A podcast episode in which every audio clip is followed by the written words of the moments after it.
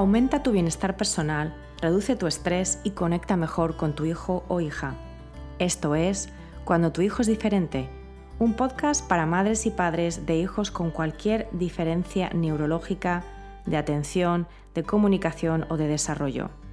Yo soy Magui Moreno y te doy la bienvenida a este programa donde comparto herramientas, técnicas y consejos prácticos para que disfrutes de tu vida y de tu maternidad. Hola y bienvenidos a un nuevo episodio de Cuando tu hijo es diferente. Este es el episodio 84 y tengo el grandísimo placer de eh, charlar hoy con Eduardo Sotelo. Eduardo, bienvenido. Hola Maggie, ¿cómo estás? Un gusto. Gracias por la invitación.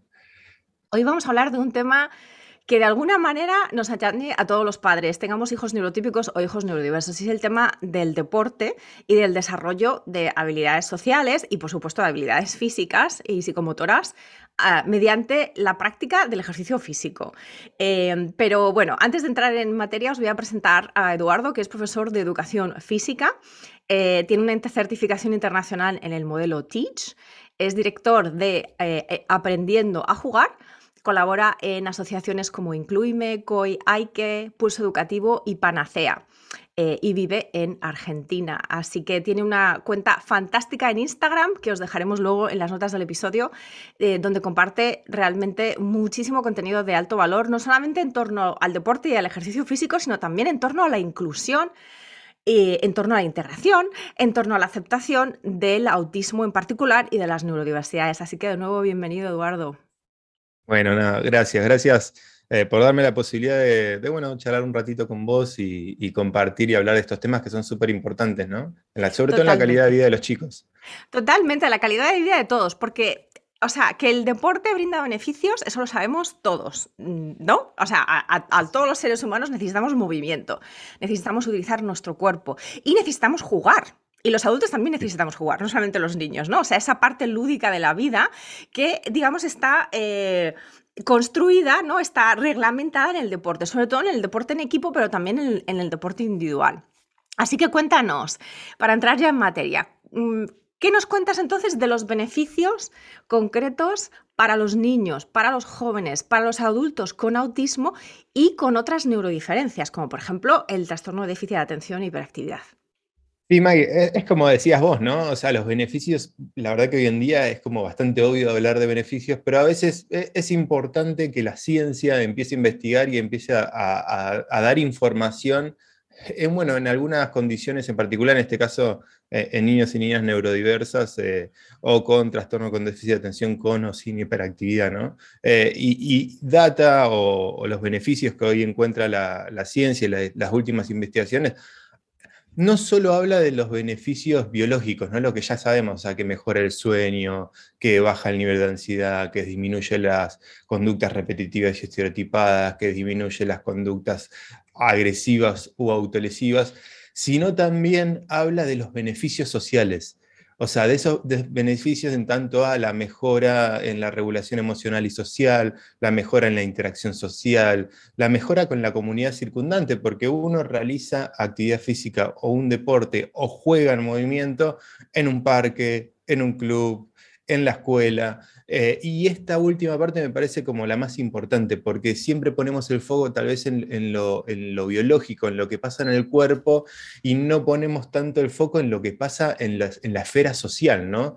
En cómo el deporte puede ser eh, eh, en algún punto esa puerta de entrada al mundo social y a la posibilidad de tener amigos, de interactuar con otros, porque como decías vos, tal vez de niños jugamos, de más grande realizamos deporte y ya cuando somos adultos y adultas nos encontramos a, realizar un deporte con la excusa de encontrarnos y tal vez después de terminar esa práctica deportiva eh, compartir algo juntos, ¿no? Y me parece que, ahí está como la importancia, en este caso, del deporte en las personas básicamente con la condición autista eh, o con otros eh, desafíos en el desarrollo que esos desafíos puntuales terminan impactando en la conducta, en el aprendizaje y, en este caso en la práctica de, un deporte, ¿no? Fíjate que has comentado la parte social, que es que al final yo creo que esto, eh, por eso los padres, mm, yo muchas veces comparto historias sobre, eh, sobre las actividades deportivas de mi hijo, porque es verdad que mi hijo que tiene ahora 11 años y que tiene un, eh, un diagnóstico de trastorno espectro autista o de condición del espectro autista, es súper deportista. Pero, y muchos padres se aproximan a esto como, a ver, ¿cuáles son los atajos? ¿no? A ver, dame una, fórmula mágica para que mi hijo, que, está todo el día sentado en el sofá con los videojuegos, pase a ser un, ¿no? como un mega deportista. Y que no solamente eso, sino que, claro, eso ya asume que tiene que tener una serie de habilidades sociales, de flexibilidad mental, de habilidad, por ejemplo, de seguir em, instrucciones, de tener una, claro, una teoría de la mente, porque tienes que, sobre todo en, deportes de equipo, tienes que ponerte también eh, en, mentalidad de que no solamente eres tú el que estás haciendo algo, sino que estás haciendo algo de cara a el equipo, es decir, tú perteneces a un equipo. O sea, eh, claro, o sea, a nivel social, los, eh, los beneficios y los prerequisitos de alguna manera son enormes, ¿no? Entonces, Cuéntanos si hay, en lo que tú conoces, tanto de estudios y de tu propia experiencia personal como profesor y, ¿no? y, animador y, facilitador de, ejercicio físico, de educación física, si hay beneficios diferentes eh, y por lo tanto también que tengan prerequisitos diferentes según el estilo, por ejemplo, individual o en grupo y según el deporte en sí mismo. O si tú dirías que los beneficios son realmente globales, ¿no? Para cualquier tipo de ejercicio físico. O sea, los beneficios en, eh, lo podemos pensar como, como, globales, pero obviamente, o sea, un deporte en equipo eh, es mucho más complejo que realizar un deporte individual, ¿no? O sea, tenemos que, que empezar a comprender cuál es la complejidad del deporte. Como esta sociedad actual, generalmente la sociedad más moderna, occidental, considera al deporte básicamente o a la educación física algo como parecido al, recreo, ¿no? Una actividad mm. donde los chicos se divierten, la pasan bien, pero no sucede mucho, no, no hay complejidad ahí. Y todo lo contrario. Cuando encontramos infancias que tienen desafíos en sus capacidades de, de regularse con el contexto social, de regular sus emociones, de regular sus aspectos sensoriomotores, bueno, nos damos cuenta de la complejidad que es la práctica de un deporte. Y voy a hablar de la práctica de un deporte eh, como el deporte en sí mismo se practica, ¿no? Porque podríamos decir, bueno, eh, yo salgo a jugar con mi hijo y mi hijo patea una pelota y eso puedo considerarlo jugar al fútbol. No, eso es patear una pelota o jugar a la pelota, pero no implica jugar el deporte fútbol, con, con el sistema de normas que determina que ese sistema de normas y, con ese objeto determinado y en un campo determinado se juega y se practica al fútbol o al básquetbol o de repente, no sé, al vóley. Eh, y, para entender, o sea, los deportes individuales suelen ser, eh, sobre todo en la interacción social con otros, muchísimo más simple, porque uno no tiene un otro con quien interactuar. Cuando uno compite en natación, bueno, compite básicamente contra su tiempo, lo mismo que en atletismo. Si bien tiene personas al lado, o sea, uno va a querer eh, batir su récord. O sea que el desafío que tiene es eh, la habilidad motora eh, y cómo básicamente se regula en ese contexto, pero sin la interacción social. Por eso vemos muchos niños y niñas con desafíos en su desarrollo que, por ejemplo, practican artes marciales pero no compiten. ¿Por qué no compiten? Bueno, justamente porque a la hora de competir tengo que tener en cuenta un otro. ¿eh? Y, así vemos cómo los deportes van creciendo en su complejidad eh, y encontramos que, por ejemplo, el béisbol, que es un deporte de bati de campo, es mucho más simple de practicar y comprender que, por ejemplo, uno de cancha dividida, como el vóley, ¿no? donde ya sí hay un equipo con el que tengo, que tengo que interactuar. En el béisbol hay alguien que lanza, otro que batea, y hay solamente un equipo en el campo que son los que están en la base y, el equipo de, bateo, ¿no? En cambio, en un deporte de cancha dividida ya hay un equipo, hay una táctica en particular y después aparecen los deportes en equipo de invasión, ¿no? Los de fútbol, básquetbol, rugby, que son los más complejos de poder sostener en el desarrollo humano. O sea, un, niño de desarrollo típico o una niña está preparado para sostener un deporte de 5 versus 5 recién a los 8 o 9 años. Eh, y muchas veces les exigimos a niños y niñas que tienen desafíos en su desarrollo, o sea, que hay como una diferencia en el desarrollo o hay desafíos que practican un deporte eh, de forma grupal a los 4, 5, 6 años. Entonces, ahí hay una falta de información y como a todos nos sucede, cuando nos ofrecen algo que está por encima de nuestras posibilidades, nos frustramos, nos ponemos mal, empezamos a querer evitar ese tipo de actividades, nos ponemos en una situación defensiva o, oposicionista. Entonces, muchas veces no es que estas características o conducta de los niños y niñas con autismo, por ejemplo, eh, son propias del autismo, sino son propias de, cómo nosotros estamos queriendo exponer a un niño o a una niña a una situación que tal vez todavía no esté preparado. Y, y eso es lo más importante, poder terminar de entender que el deporte es un sistema de normas sociales, es una creación cultural. Por ende, si tenemos chicos que tienen desafíos en las capacidades de codificar eh, justamente esos códigos o símbolos sociales, bueno, tal vez habrá que, como decías vos, trabajar sobre esos prerequisitos, que son muy importantes. Yo me dedico justamente a enseñar a jugar a niños y niñas eh, con desafíos en el desarrollo, justamente por esto, porque hay ciertas etapas que, hay que comprender y que hay que enseñar. Si un niño o una niña no comprende el juego de persecución, ese juego donde un chico corretea a otro, que se empieza a dar en el desarrollo típico a partir de los 18 meses, dos años de edad, no va a poder comprender un deporte como el fútbol, que en definitiva en su base es quitarle un objeto al otro. es un juego de persecución. Entonces, si yo no entreno el juego de persecución básico jugando con solamente un par, menos voy a poder sostener una interacción cuando tengo cuatro compañeros más y otros cinco que me vienen a quitar un objeto. Exacto. Y ahí está la complejidad del deporte. Exacto, y aquí os cuento que eh, nosotros vivíamos en, el Reino Unido antes de vivir en Estados Unidos, que es donde vivimos ahora, y mi marido es un fanático del fútbol. Entonces, él cuando... y del rugby también. Entonces, eh, Adrián empezó con rugby, que no era, por supuesto, rugby mm, propiamente dicho, sino era rugby de no contacto y fútbol con, ya con 4 o 5 años. Eh, ya teníamos el diagnóstico eh, y mi marido esas primeras veces, y esto lo, digo aquí públicamente porque creo que es muy importante entender, eh, en esas primeras veces, aunque ya hablamos con, con, el entrenador, ¿no? con las personas que organizaban el, bueno, pues esas prácticas y esos juegos, ya sabían que nuestro hijo tenía autismo, pero mi marido esos primeros meses a veces volvía a casa llorando.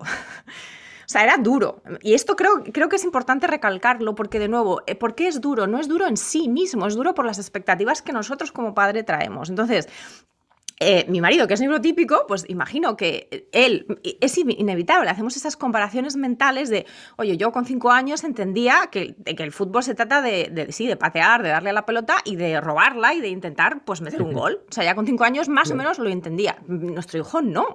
Entonces, esa tristeza y esa, mm, más que frustración, esa, sensación de, porque claro, Adrián estaba en el campo y lo, que hacía era correr, pero corría al tuntún.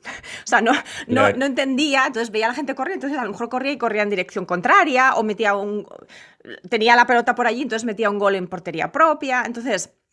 Em, esto al principio, sobre todo con niños eh, pequeños o con, o con, niños que tienen tal vez dificultades mayores, resulta muy frustrante, puede resultar muy frustrante para los padres y yo creo que ahí también caemos en el peligro de abandonar demasiado pronto, es decir, mi hijo no lo entiende, no lo va a entender, no, no lo disfruta, además proyectamos que como no lo estamos disfrutando nosotros, ser testigos de, de ese caos, eh, digamos, percibido por nosotros, proyectamos que como no lo estamos disfrutando nosotros, ellos tampoco lo están disfrutando, cuando eso tampoco es cierto, y entonces abandonamos. Entonces, yo creo que aquí Eduardo, a mí me encantaría que hicieses aquí un poco un alegato para entender que todos estos prerequisitos, todas estas capacidades se van desarrollando con el tiempo, ¿de acuerdo? Que esto no es una cosa de un día para otro y que como has dicho tú antes, hay una serie de etapas, o sea, de prerequisitos que vienen también en etapas y que en el caso de las personas neurodiversas, digamos que tienen pues un, timing, ¿no? Un,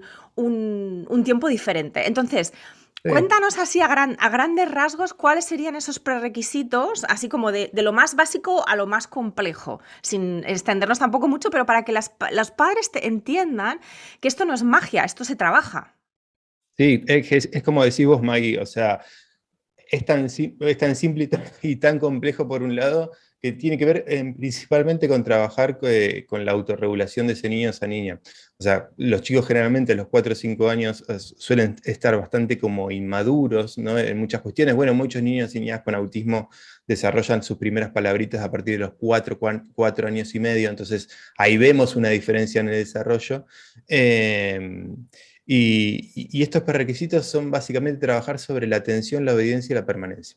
Y no que el chico sea un robot que cuando vos le das una orden la haga caso a esa orden, sino básicamente que ese chico cuando vos le hablas porque tenés un vínculo positivo, porque te conoce, porque vos eh, también quisiste vincularte con él y le das seguridad, te presta atención, te pueda escuchar permaneciendo en el lugar y te pueda, pueda llevar adelante eso que le estás proponiendo, porque sepa también que lo que vos le estás proponiendo va a ser una experiencia positiva para él, no lo va a exponer a una frustración. ¿no?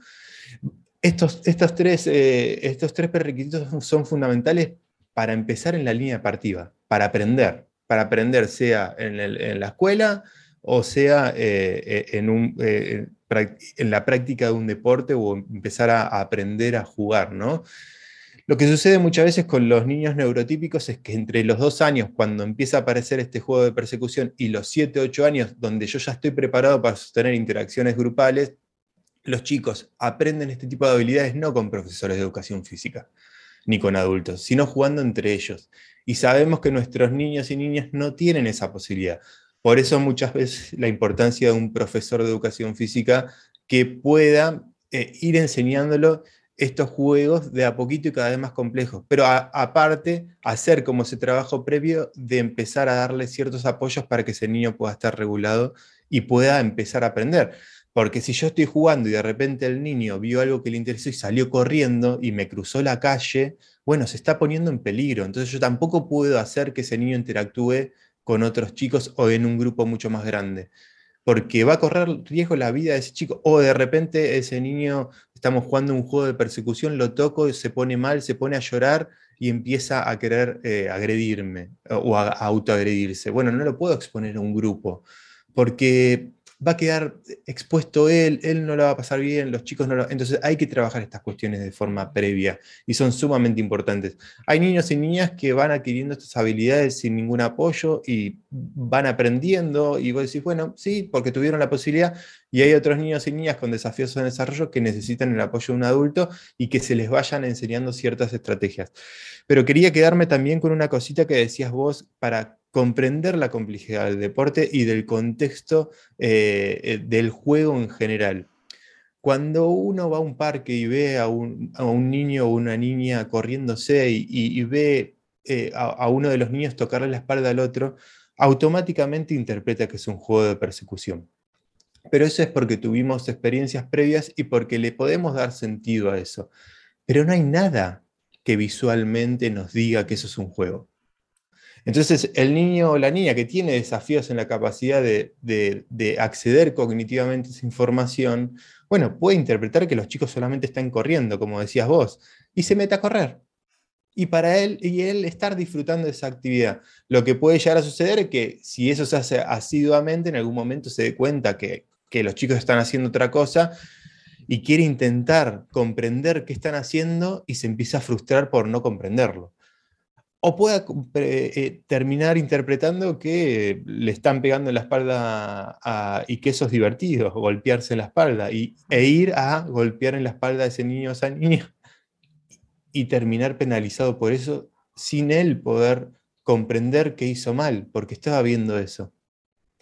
Y ahí está la complejidad del juego en movimiento, que muchas veces eh, se pone sobre todo lo académico por sobre el deporte o el juego en movimiento, ¿no? Eh, yo tengo muchas familias que lamentablemente me escriben con jóvenes ya de 18, 19 años diciéndome, pusimos toda la energía en lo académico y ahora él, está solo. Y sí, está solo porque nunca pusieron el acento en lo social y el acento en, en piensen también que si uno empieza a tener experiencias negativas, el deporte termina siendo la barrera. Y muchos niños y niñas se niegan a, la práctica del deporte no solamente porque no lo comprendan, sino porque cuando fueron a un cumpleaños, estaban en el recreo, esa actividad era la que las terminaba separando de sus propios compañeros. ¿no? Mm, Entonces es, importante comprender y trabajar sobre esto para abrirles la posibilidad de lo social a los niños y niñas, que es súper importante.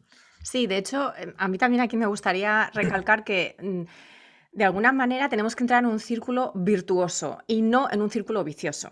Y el círculo virtuoso em, va más allá de practicar el deporte y, tiene que ver con esto que acabas de mencionar tú, Eduardo, que es eh, para muchos niños con autismo es que esto es como otro lenguaje, es otro lenguaje, entonces no lo entienden, claro, no entienden, como mi hijo, que cuando empezó con el fútbol era como, ah, pues no sé, vino una pelota por aquí, hay unos niños corriendo por allá, no sé, pues habrá que correr, ¿no? Entonces, eh, algo que, que se ha dado mucho en mi casa porque afortunadamente yo, yo no soy nada deportista, pero mi marido es muy deportista, es que mm, nuestro hijo ha estado expuesto no solamente a la práctica del deporte, sino también a la cultura del deporte. Es decir, mi marido es de ver partidos de fútbol todos los domingos o todos los sábados, es de ver partidos de rugby. Desde que nos mudamos a Estados Unidos, les, les entró la, la pasión del béisbol, entonces también ven partidos de béisbol y los partidos de béisbol, o sea, a mí me resultan aburridísimos porque son largos, son muy largos, son muy complejos a veces de entender. Entonces, fijaros que el círculo eh, virtuoso, ¿cuál es? No solamente es, eh, digamos, exponer al niño con apoyos, con andamiaje, específicos, tener en cuenta también su perfil sensorial, porque toda esta parte que, a la que aludías tú también, si algo es frustrante, eh, pues obviamente ahí, va, ahí vamos a entrar en un círculo vicioso. Algo tiene que ser agradable. Estamos hablando de juego, estamos hablando de movimiento, de expresión corporal, y entonces ahí entra todo, todo lo sensorial. Entonces, como padres, también tenemos la obligación de entender el perfil sensorial de nuestros hijos y de adecuar, digamos, cómo le exponemos a los deportes teniendo en cuenta ese perfil sensorial. Entonces, esa es como otra parte de ese círculo eh, virtuoso. Exponerle a la parte social del deporte, pues por ejemplo, viendo partidos juntos, eh, pero de nuevo, que, sea divertido. Y si el niño a, partir de los cinco minutos de estar viendo el partido se aburre, bueno, pues no le obligues tampoco, ¿no? Entonces, como que ver a los padres hacer deporte o, digamos que esa, que esa pasión por el deporte, si la hay, de alguna manera estén también en el aire, ¿no? Eh, porque todo esto apoya a que el niño entienda, wow, no solamente es divertido correr o, saltar o lo que sea, sino que además hay un, em, hay un gusto emocional, ¿no? hay, y un gusto social, hay una especie como de beneficio Mm, de poder estar con otras personas, de, em, de, poder pasar tiempo con mi padre o con mi madre o con mi tío, ¿no? Entonces, como que ahí vamos añadiendo, vamos poniendo más cositas en la cesta para que no sea solamente tienes que hacer ejercicio, no. Es que el ejercicio no. no, lo hacemos solo por el ejercicio, lo hacemos por todos estos otros beneficios. Prohibido hablar de ejercicio hasta que los niños y niñas sean adolescentes o adultos. O sea, los niños y niñas juegan no hacen ejercicio. Eh, ayer eh, eh, hablaba en una entrevista y me decían, bueno, ¿qué ejercicio puede hacer mi niño de tres años para, para, para mejorar el tono muscular? No, ejercicio no, porque ejercicio lo va a hacer cuando vos le des la orden o cuando vos se lo propongas, pero si él aprende a jugar o vos em, jugás con tu hijo a divertirte, a pasarla bien, a disfrutar, va a querer jugar más con vos, entonces va a estar más estimulado y va a tener más experiencias motrices para regular mejor su tono muscular. Entonces hay que entender que es juego, juego, deporte, juego, juego, deporte.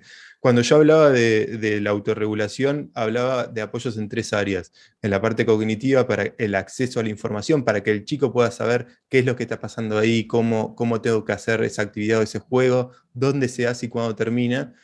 Hablo de la parte emocional, ¿no? Esto de tener un adulto o una adulta que esté ahí, que me conozca, que me dé seguridad, que me haga de puente entre mis desafíos eh, y, los, disminuya un poco eh, esas barreras.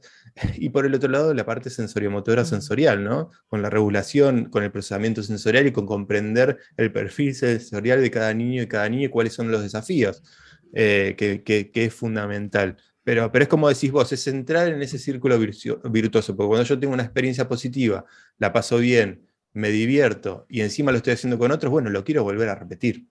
O sea, y tenemos que sacar a, los niños y niñas de ese círculo vicioso de no tengo apoyos o no comprendo, me expongo, quedo en ridículo, la paso mal, me frustro, no me quiero volver a exponer.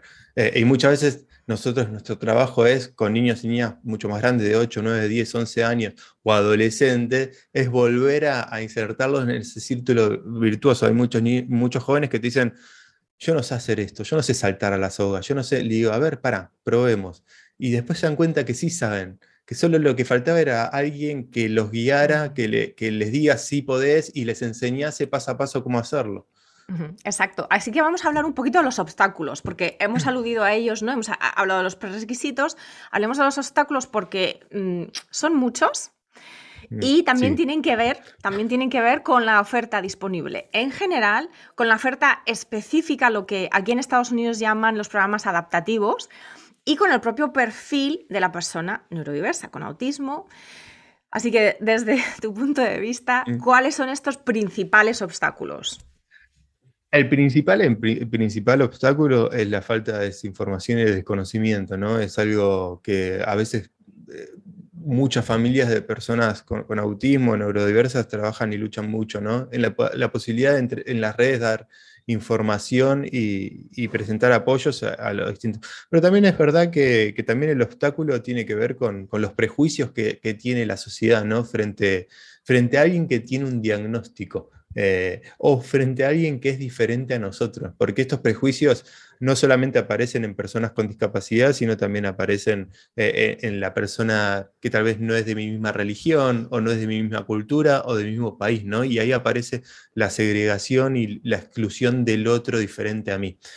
por eso cuando hablamos de discapacidad, no hablamos que la discapacidad está en el cuerpo de ese niño o de esa niña con autismo, por ejemplo, sino que la discapacidad aparece cuando mis juicios de valor frente al otro hacen de barrera para que ese niño o esa niña no acceda, en este caso, a la práctica de un deporte. Y, esto es súper importante porque la educación en este sentido es súper importante para abrir esos caminos.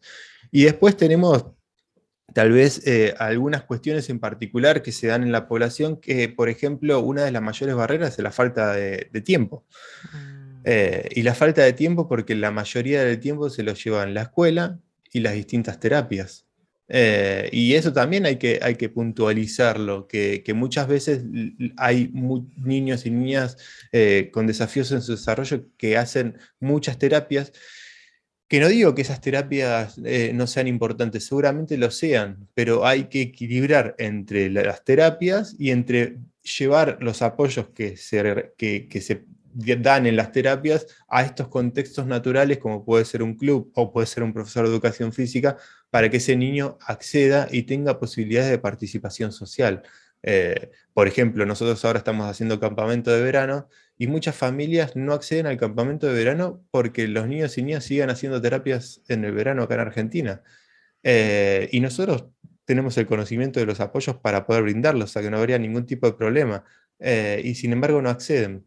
y es algo preocupante. Hay estudios que datan de eh, las diferencias entre Oriente y Occidente eh, en autismo y, en Oriente el autismo está considerado una responsabilidad social y en Occidente una cuestión médica. Y fíjate que ahí también me gustaría eh, aquí lanzar la posición que mi marido y yo hemos tenido desde el principio, que es que el deporte el deporte, no el ejercicio físico, el deporte, sobre todo el deporte colectivo, el deporte en grupo, es una terapia. Es una terapia para autismo. Y si cambiamos. y, si cambiamos esa. O sea, de nuevo, un cambio de mentalidad tan sencillo hace que como padres nos sintamos menos culpables si, por ejemplo, tenemos.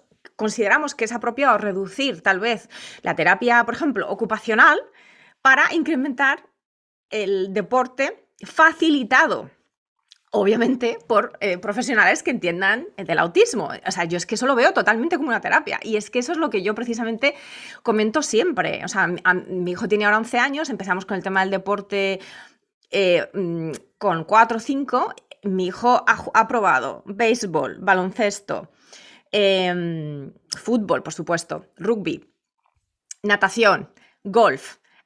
Y todo le encanta. Todo le encanta todo le encanta. Y, parte de su semana, o sea, parte de su programación semanal, él ahora mismo solamente tiene fútbol, porque obviamente aquí estamos en invierno, hace mucho frío, solo tiene fútbol eh, y tiene natación, que es, que es dentro. Pero cuando empiece la primavera empezará otra vez con el golf y él mismo nos lo pide. Y él mismo me dice, muchas veces, ahora que hay días en los que hay nieve y no podemos salir, me dice mamá, es que tengo energía en el cuerpo que necesito sacar. Entonces necesito, ¿no? Necesito irme a correr, necesito irme en bicicleta, necesito eh, darle una pelota. Eh, entonces, ¿cómo no ver el deporte como una terapia? Sí, bueno, pero ahí están justamente los sesgos de autoridad y, las cuestiones culturales, ¿no? O sea, eh, como si yo hablara de terapia eh, deportiva o le pondría algún nombre de eso, es probable que estaría dando congresos internacionales, pero como me niego a hablar de terapia, ¿por qué? Porque cuando hablamos de desafíos en desarrollo, hablamos de que hay niños que necesitan de que nosotros les enseñemos ciertas habilidades. Entonces estamos hablando de educación. No estamos hablando de terapias. Las terapias agarran modelos del desarrollo, o sea, trabajan sobre modelos del desarrollo, cada una, la terapista del lenguaje, por ejemplo, cuando ve un chico no verbal, no, no, es, no es que empieza a trabajar sobre eh, lo motor solamente para que ese niño empiece a producir palabras, sino empieza a ver ciertas habilidades o comportamientos o conductas, como puede ser la atención conjunta, si ese niño señala, si ese niño tiene comunicación instrumental, o sea, que te agarra de la mano y te lleva a algún lugar para, para conseguir lo que quiere, porque esos son los prerequisitos para el lenguaje. Entonces, está trabajando sobre el aprendizaje. Entonces, en, cuando hablamos de, neurodesarrollo o hablamos de neurodiversidad o de desafíos en el desarrollo, no podemos hacer una distinción entre, entre los profesionales de la salud y la educación. Sí es verdad que, bueno, hay toda una cuestión cultural y por eso los niños tienen la cantidad de terapias que tienen. Mm. Pero claramente si tuviesen los apoyos o esos mismos apoyos en contextos naturales como puede ser un club deportivo, bueno, la, la realidad sería otra. Y ahí está como el desafío en poder marcarlo, porque también con el deporte o las actividades al aire libre hay muchos mitos. Hay, uno de los mitos es que a los chicos, que, es uno de los contextos más difíciles para un niño o una niña con autismo. Y eso es mentira. Mm. El contexto es distinto. Es distinto a una terapia. Y como es distinto a una terapia, los profesionales de la salud no tienen el conocimiento de los apoyos en ese contexto determinado, que es muy distinto. y ahí es una de las grandes eh, eh, y, aplaudo, digamos, un poco lo de ustedes, Maggie. Me parece que, hay, que, hay, que, señalarlo. O sea, obviamente que si hay cultura deportiva dentro de la familia, todo va a ser mucho más sencillo. Si yo quiero que mi chico haga o realice un deporte y yo no lo realizo, o no, pongo, no me pongo en juego yo también en la posibilidad de disfrutar con mi hijo esa actividad, bueno, va a ser mucho más difícil. Exacto. Y de nuevo, aquí tampoco, o sea, yo soy la primera que admito que yo no soy nada deportista, yo hago yoga y hago ciclismo, o sea, me gusta ir en bicicleta. Pero bueno, pues ya está, ir en, ir en bicicleta podemos hacerlo como, como, como familia. Mientras que si a tu hijo le compras una bicicleta, pero tú no tienes bicicleta y no tienes interés en bicicleta, pues tampoco puedes pretender que tu hijo se marche solo en bicicleta, así, y, muchísimo menos con, un niño con autismo. O sea, que decir, entonces de nuevo, hay que, nosotros también tenemos que poner de nuestra parte, no solamente tenemos que exigirle a nuestro hijo, sino también acompañarle y por lo tanto estar ahí nosotros. Así que te quería también preguntar sobre el tema de la inclusión deportiva.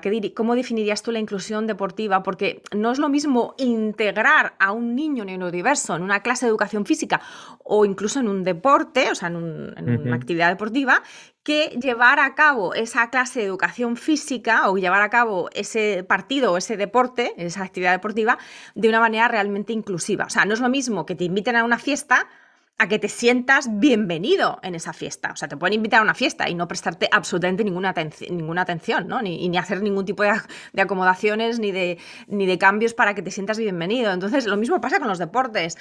Cuéntanos cómo ves tú este tema de la inclusión deportiva.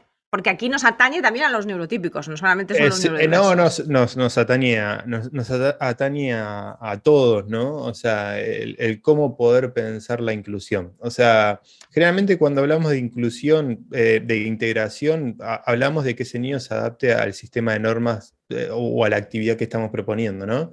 O sea, que esté a la altura de la situación. Y eso, como decimos, muchas veces no sucede porque el nivel de complejidad o de exigencia que le proponemos es un montón. Eh, y es como todo, si yo de repente voy a, hacer, voy a jugar al básquet y me ponen a practicar con, con, profesionales, bueno, en algún momento voy a decir, no, esto no es para mí, no me voy a exponer a esa situación. ¿Por qué? Porque estoy jugando con gente que tiene mucha más habilidad que yo, más experiencia que yo, más tiempo de práctica que yo, y me va a frustrar. Ahora, si de repente la persona o la institución que dirige la actividad modifica el sistema de normas para que todos y todas podamos jugar y practicar ese deporte, bueno, ya eso es, distinto, ¿no? Hace unos años me acuerdo que fui a un lugar de puentes colgantes, eh, eh, que llevo, obviamente llevamos un grupo de niños y llevamos un grupo de niños de, de un nivel de apoyo bastante alto.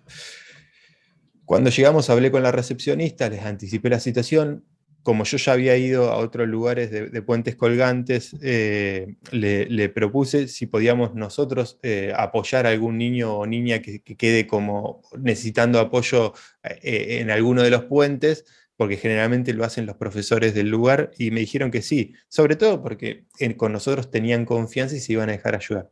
El tema es que la recepcionista no, le, no, no se comunicó con la, con la coordinadora del parque, entonces cuando nos vio ayudar a, los niños, medio que se enojó. Entonces yo me aparté, me puse a hablar con ella y yo recuerdo que ella me dijo algo así como, acá eh, todas las personas tienen que respetar las reglas del lugar, ¿no?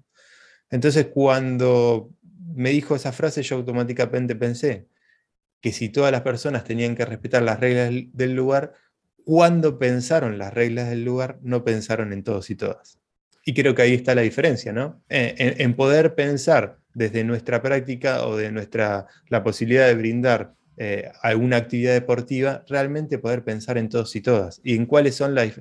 Digo, si tenemos un chico que tiene desafíos en la comunicación, bueno, es probable que no solamente yo como profesor tenga que explicar eh, verbalmente la actividad, sino también tenga que o hacerlo con él y que él me muestre lo que entendió o a través de otros sistemas de comunicación como puede ser utilizar pictogramas, utilizar fotos o distintas estrategias que hagan accesible la, información a ese niño o esa niña. Me parece que ahí está como, como nuestros desafíos, a poder estar abiertos y a, romper esos sistemas sociales, esas normas, para poder ampliar la posibilidad de que más niños y niñas puedan disfrutar de nuestras actividades, ¿no? Porque en definitiva hay muchos profesores de educación física que, que, tienen esa impronta inclusiva eh, y que sin conocimiento eh, hacen posible que un niño participe en sus actividades.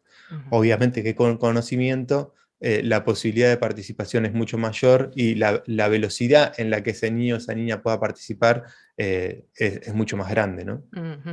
Y desde tu punto de vista, es, es Imagino que esto, claro, también depende muchísimo del perfil del niño, del joven, ¿no?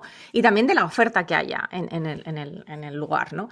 Pero, ¿qué piensas tú sobre este debate o, bueno, dicotomía entre que eh, tiene que haber programas adaptativos que sean específicamente diseñados para personas neurodiversas, que sean de mm. alguna manera separados de el resto, ¿no? O sea, en el sentido de que, claro, van a tener muchísimo más apoyo, van a tener en principio personal especializado que conoce bien eh, la condición, etcétera, versus tener mm, programas que sean em, incluyentes, o sea, que sería en realidad lo ideal desde el punto de vista de, las habilidades sociales. Pero muchos padres a mí lo que me dicen es, eh, si yo quiero llevar a mi hijo a que haga un campamento de fútbol, mm, con su diagnóstico me van a decir que no pueden ayudarnos. O sea, que no, pero no por. O sea, y siempre, claro, desde un punto de vista muy políticamente correcto, te van a decir, no te podemos nos encantaría, pero no tenemos la formación, no tenemos el conocimiento, no tenemos los recursos humanos para poder tener a una persona que esté em, ¿no? apoyando específicamente a tu hijo, etcétera, etcétera. Entonces, ¿cómo lo ves tú esto? No, o sea, yo apunto a, que cualquier niño o cualquier niña pueda ir a un club y pueda participar de sus actividades y que ese club tenga la cabeza tan abierta o, esté tan abierto a la posibilidad de recibir a un niño o una niña que no importe su condición, tenga ganas de que participe. Porque me parece que ahí también las barreras... Eh, se limitan a la posibilidad de uno decir, bueno, no tengo las herramientas, no tenés las herramientas, pero tenés a los profesionales que trabajan con el niño para poder comunicarte o comunicarse ambos eh, y que ellos te den los apoyos que necesitas, ese niño o esa niña, ¿no? Eh, hoy en día, encima, nosotros tenemos, por ejemplo, un, grupo de entrenamiento en habilidades sociales de forma virtual y en ese grupo de entrenamiento de, habilidades de forma virtual hay chicos de México, de Venezuela, de Chile, o sea, y nos comunicamos con todos los equipos a través de WhatsApp. Sea que las barreras comunicacionales hoy eh, ya no son una excusa, ¿no? Mm. Sí me parece que también son objetivos distintos. Una cosa es que el niño vaya a realizar una práctica deportiva para divertirse y otra cosa es que el niño aprenda las habilidades de un deporte para poder tener mejores habilidades sociales, para poder interaccionar mejor, para poder estar más autorregulado. O sea, son objetivos distintos. Sí, en mi, en mi experiencia lo que me ha sucedido es que los grupos que tenemos de juego, que en, un principio eran de transición, ¿no? de que los chicos aprendan esa habilidad y que se vayan a practicar un deporte, un club, eh, se terminan haciendo amigos entre ellos. Mm. Eh, y después no quieren dejar el grupo. Y vemos como muchas veces en la comunidad autista sucede mucho esto, ¿no? De, la conexión, de la comprensión, de poder hablar tres horas de un tema y que, esté todo bien, mm. e, ese tipo de, cuestiones. Pero yo apunto a que esas situaciones se den eh, en la sociedad en general, ¿no? Que, no, que, no haya barrera o que haya las menores barreras posibles. Sabemos que las realidades son muy distintas eh, y que una gran metrópoli no, no asegura eh, la, oferta deportiva en este sentido. Pasa muchas veces en Argentina que de repente en un pueblo lejano eh, consiguieron un profesor que se capacite y justo trabaja en el club del pueblo y tienen la posibilidad de ir al club. y tal vez en una gran metrópolis con un montón de oferta, los clubes no están interesados en, formarse eh, y, no tienen esa posibilidad. Yo hablaba con la comisión directiva de, un club deportivo muy, muy conocido en Ciudad de Buenos Aires y ellos me decían, pero nosotros no, queremos hacer caridad. Le digo, no, vos podrías no hacer caridad. ¿Sabes más o menos cuántas personas con discapacidad hay eh, en Ciudad de Buenos Aires? No. Bueno, el 8%. El 8% de 3 millones son más o menos, eh, vamos a ponerle 70.000 personas de, esas 70.000 personas, ¿vos cuántos socios tenés? 20.000. Bueno, hacer el 8%. Mira todas las personas que te estás perdiendo por vos, no. Si querés verlo desde el otro lugar, yo prefiero verlo de la parte social, ¿no? Y la responsabilidad social que tenemos como clubes o como profesores de educación física que intervenimos en la comunidad. Pero más allá de eso, uno lo puede ver desde un montón de perspectivas. Eh, igual decir, sí, la verdad, que, bueno, las grandes marcas no están haciendo eh, campañas publicitarias con, con, otro tipo de cuerpos. Bueno, entonces hay todo un cambio de paradigma y me parece que, que generalmente el deporte y la educación física va un pasito atrás, pero porque históricamente también tiene una perspectiva eh, y culturalmente una perspectiva de ese cuerpo ideal, e, e, mm. esa eficiencia, esa excelencia, que hay que ir de a poquito rompiendo para que otros niños y niñas que no apuntan a eso, pero sí que querrían practicar un deporte, lo puedan hacer. Exacto, bajarnos un poquito del pedestal, del, ¿no? Del, pedestal de las medallas, del medallero. Eh, te hago una pregunta, hablando de excelencia, te hago una pregunta que me atañe en lo personal, pero que imagino que muchos otros padres tendrán. Mi hijo es particularmente competitivo, precisamente, y la gran mayoría de sus desafíos de gestión emocional en la cancha o en el campo tienen que ver a veces con no ganar, pero muchas otras veces em, mm, con no perder o con, por ejemplo, no quedar por debajo de otro amigo o con no conseguir el resultado que se esperaba. Y esto obviamente es un tema de, autorregulación emocional, ¿no?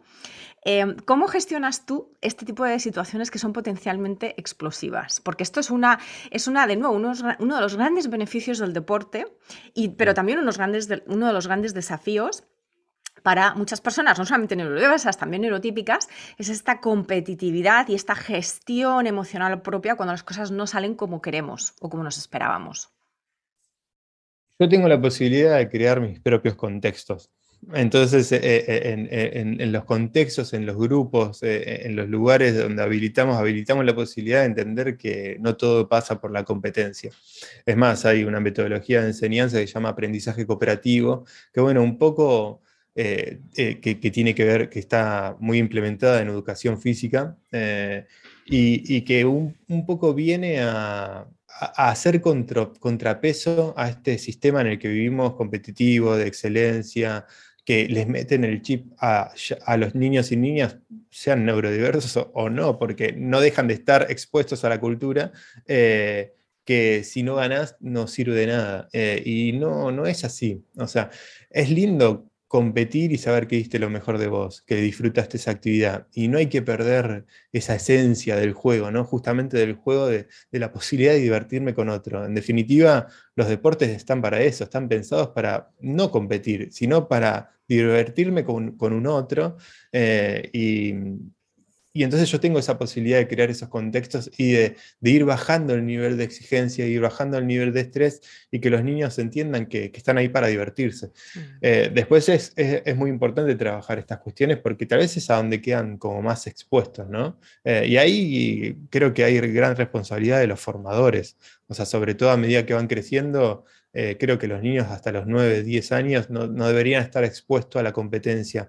Eh, en, países como Noruega, con los países nórdicos, generalmente no se los expone a la competencia en sí misma hasta a partir de los 11, 12 años. Eh, y ahí hay algo para replantearnos, sobre todo mismo mirándolo desde una perspectiva de derecho, ¿no? de los derechos del niño y la niña. Me parece que, que ahí los adultos y adultas tenemos que reflexionar bastante todavía. Mm. Aunque es verdad que la competitividad, eh, digamos que tal y como está planteados los deportes en el mundo neurotípico, como que va implícita en el deporte, ¿no? Porque, al, o sea, decir, mantenemos un, palmarés, eh, se lleva la cuenta de lo que has... La, característica de un deporte, o sea, una de las características que define el deporte es la competencia.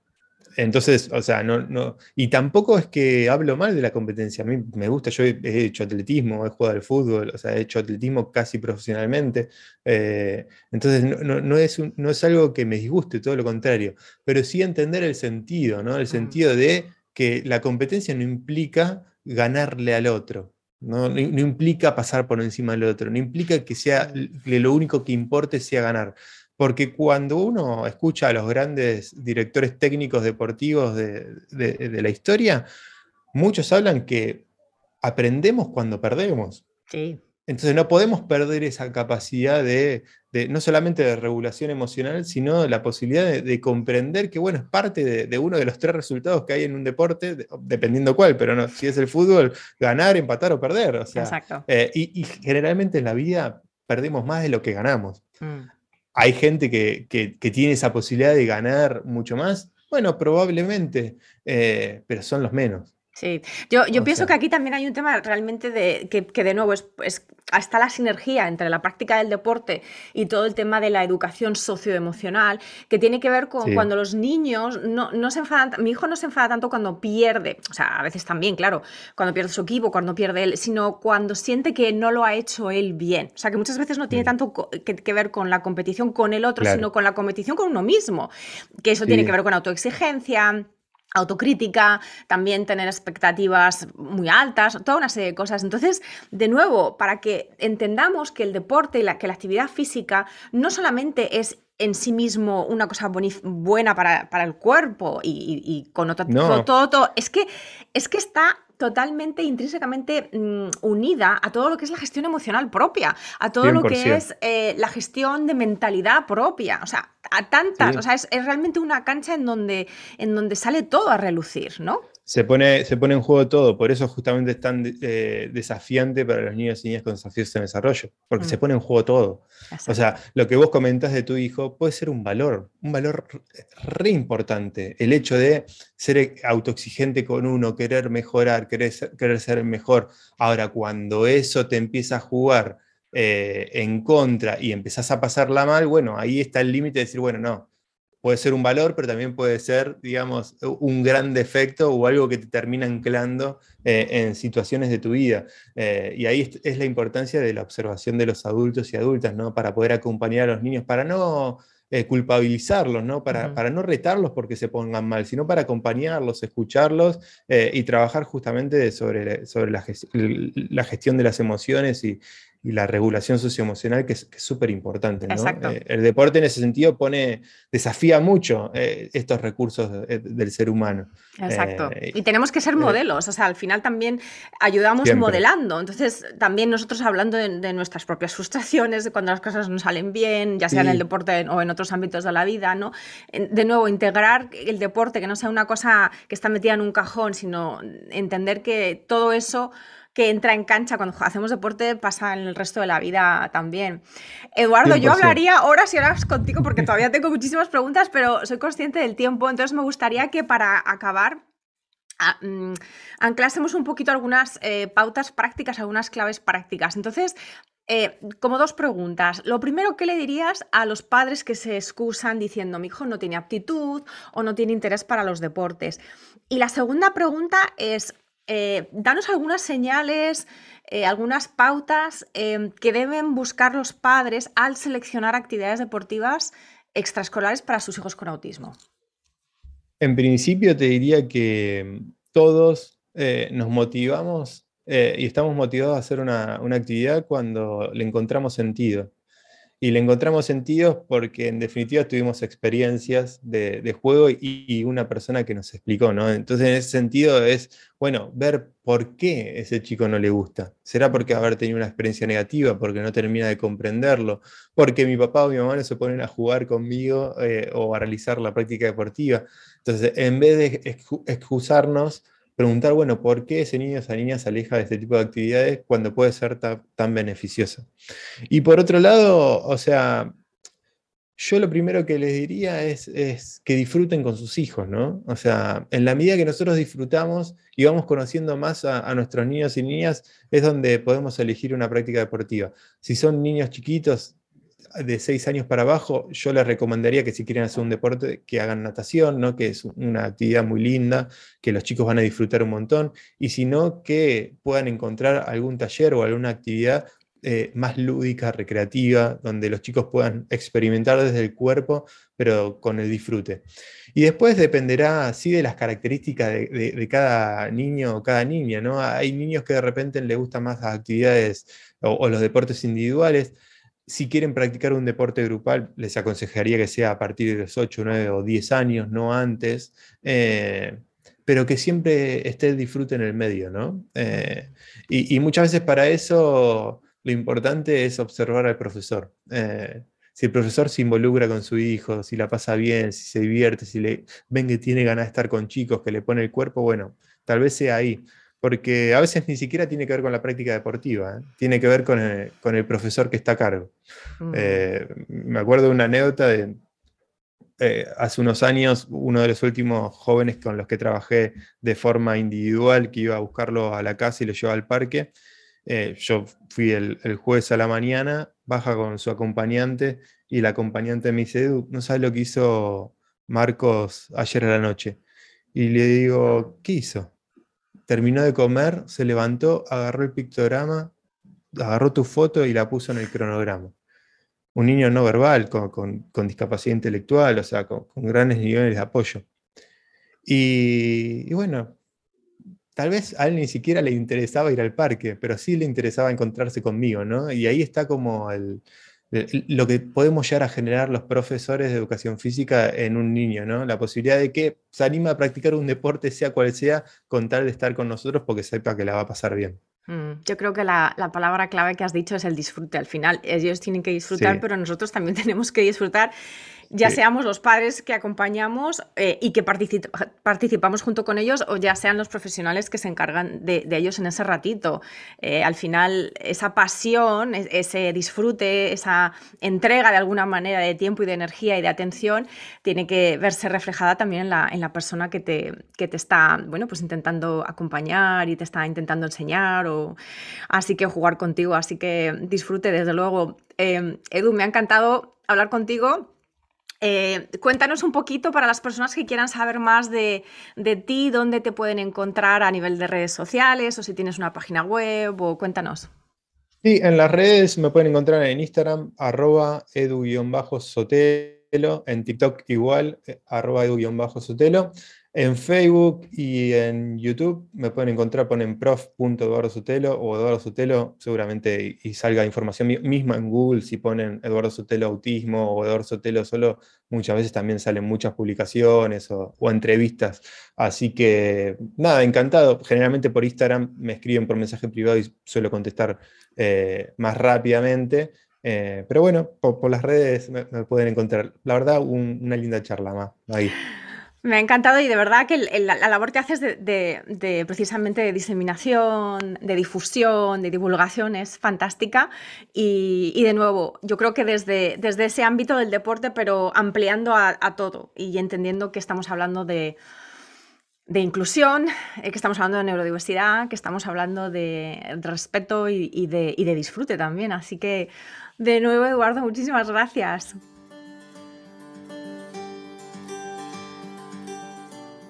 Gracias por escuchar Cuando tu hijo es diferente.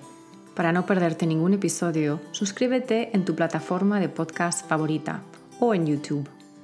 Si este episodio te ha aportado valor, por favor, compártelo con otras madres y padres en la misma situación. O deja un comentario o una reseña para aumentar la visibilidad de este programa y que pueda llegar a más gente como tú y como yo en busca de apoyo. Si quieres saber más de mí, de mi trabajo y acceder a recursos gratuitos como el kit de primera ayuda, visita mi página web mauimoreno.com.